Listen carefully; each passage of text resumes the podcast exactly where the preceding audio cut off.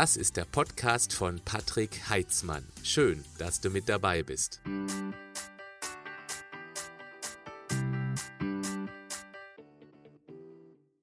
Vor kurzem habe ich unter einem meiner Videos einen Kommentar einer Zuschauerin gelesen, dass sie sichtbare Bauchmuskeln anekelt, weil sie das an Insekten erinnert, an Kellerasseln. Okay, sichtbare Bauchmuskeln sind Geschmackssache. Wenn du das an dir sexy finden würdest, dann wird das heute hier sicher sehr interessant.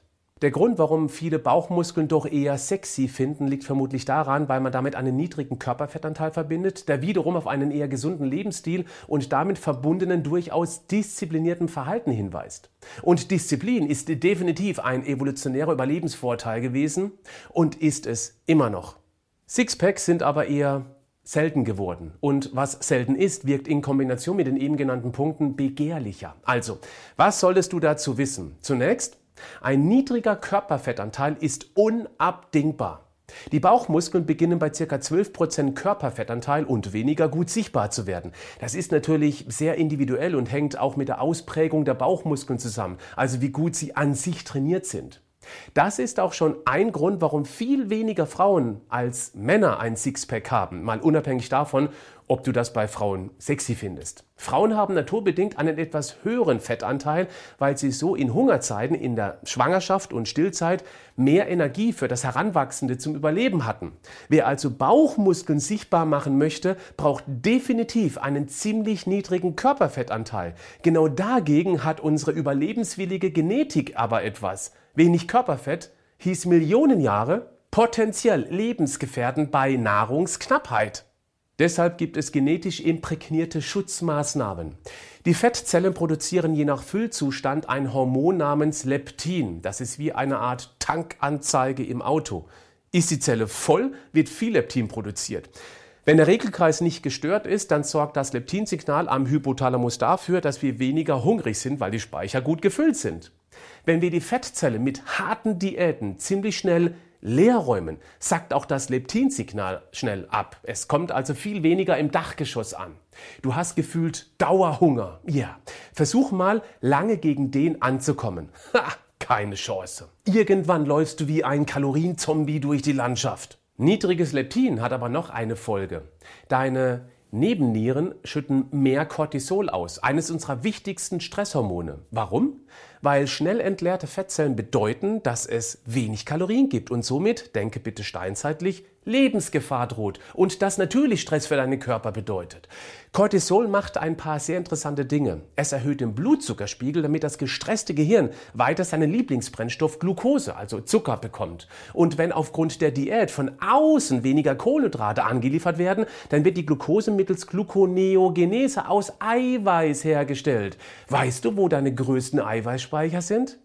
Natürlich, deine Muskeln. Die werden abgebaut. Langsam, aber stetig in der Kalorienunterversorgung. Das Letzte, was du willst, ist Muskelabbau, wenn du dir ein Sixpack anschaffen möchtest. Oder? Es geht aber noch weiter. Cortisol inaktiviert dein ganz wichtiges stoffwechselaktives T3-Schilddrüsenhormon. Das T3 ist der Zündfunke bei allen Stoffwechselprozessen. Damit wird dein gesamter Stoffwechsel langsamer. Die Körperwärmeproduktion bzw. Abgabe wird runterreguliert. Immerhin ist sie der größte Kalorienverbraucher. Das merkst du dann, wenn du ständig mehr frierst, kalte Finger, kalte Füße hast. Du bewegst dich auch ein bisschen gemütlicher bzw. weniger. Damit senkst du den sogenannten NEAT, die Non-Exercise Activity Thermogenesis, also die Alltagsbewegungen. Auch deine Verdauung wird träger, weil dein Körper das letzte bisschen Energie aus dem Essen rausquetschen möchte. Was zusätzlich passiert, deine Reproduktionsachse schläft ein. Testosteron ist nicht nur für den Mann ganz wichtig, sondern auch für die gesunde leistungsfähige Frau.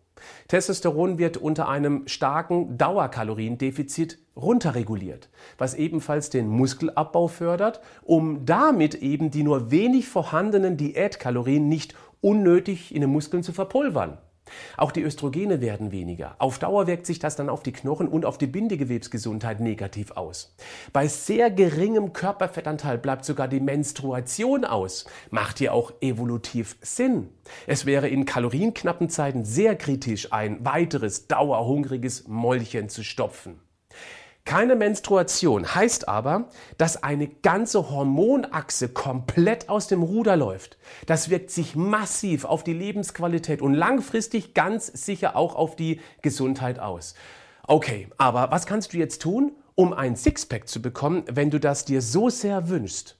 Der mit Abstand wichtigste Punkt ist, denke langfristig. Natürlich willst du das Relief so schnell wie nur irgendwie möglich. Das kann ich gut verstehen. Aber damit rennst du voll gegen die Wand. Auf Dauer wirst du das nur dann hinbekommen, wenn du Sixpack destruktive Gewohnheiten für immer veränderst. Knallharte Diäten, die über mehrere Wochen durchgezogen werden, die sind gefährlich. Ein kurzfristig gut durchdachtes Programm, das kann Sinn machen. Dabei ist es wichtig, eine maximal mögliche Vitalstoffdichte bei wenigen Kalorien zu haben. Es gibt dazu ein Programm, das ich dir empfehlen kann, meinen Figur Booster. Wenn du dich informieren möchtest, schau in die Beschreibung des Podcasts. Dieses wirklich gut durchdachte Programm macht aber nur dann Sixpack technisch Sinn, wenn du schon einen ziemlich niedrigen Körperfettanteil hast. Ich will dir jetzt drei generelle Tipps geben, auf die du mehr achten kannst. Tipp 1, Kaloriencycling. Wenn du drei Tage weniger Kalorien isst, also in dem Fall viel mehr Obst, Gemüse und fettarme Proteinquellen, dafür weniger Nudeln, Brot, Reis, Kartoffeln und Süßes, dann kannst du am vierten Tag dafür wieder mehr von den eben genannten Einschränkungen futtern. Damit hältst du deinen Stoffwechsel in Schwung. Es ist sozusagen das Signal, Hey, alles gut. Hier gibt es keine drohende Hungersnot. Lass die Systeme unter Volllast laufen, okay? Und so kannst du ganz sachte deine Fettzellen leeren, ohne dass dein Hypothalamus nervös wird. Tipp 2, nicht zu wenige Kalorien. Okay, hatte ich vorhin schon erwähnt, ist aber so wichtig. Du wirst das Projekt Bauchmuskeln auf Dauer nur dann erfolgreich machen, wenn du dir gesunde Gewohnheiten aneignest. Ein wichtiger Schritt, suche bezüglich deines Sixpack-Ziels deine destruktivste Gewohnheit und arbeite ganz gezielt nur an dieser.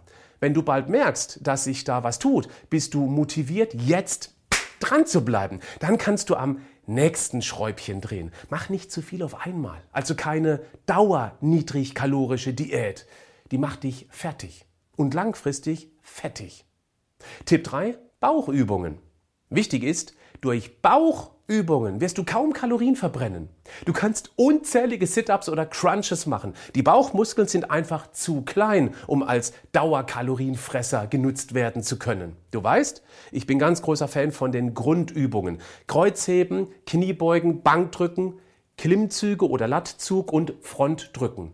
Die verbrauchen auf Dauer viel mehr Kalorien durch dichtere Muskelmasse, durch einen gesteigerten Regenerationsprozess. Aber Bauchmuskeltraining können deshalb Sinn machen, weil sie eben die einzelnen Bauchmuskeln stärker rausschauen lassen und die dann eben sichtbarer sind. Natürlich nur dann, wenn der Körperfettanteil niedrig ist, sonst bleiben die eher Würstchen im Teigmantel. Bleib gesund, aber mach auch was dafür.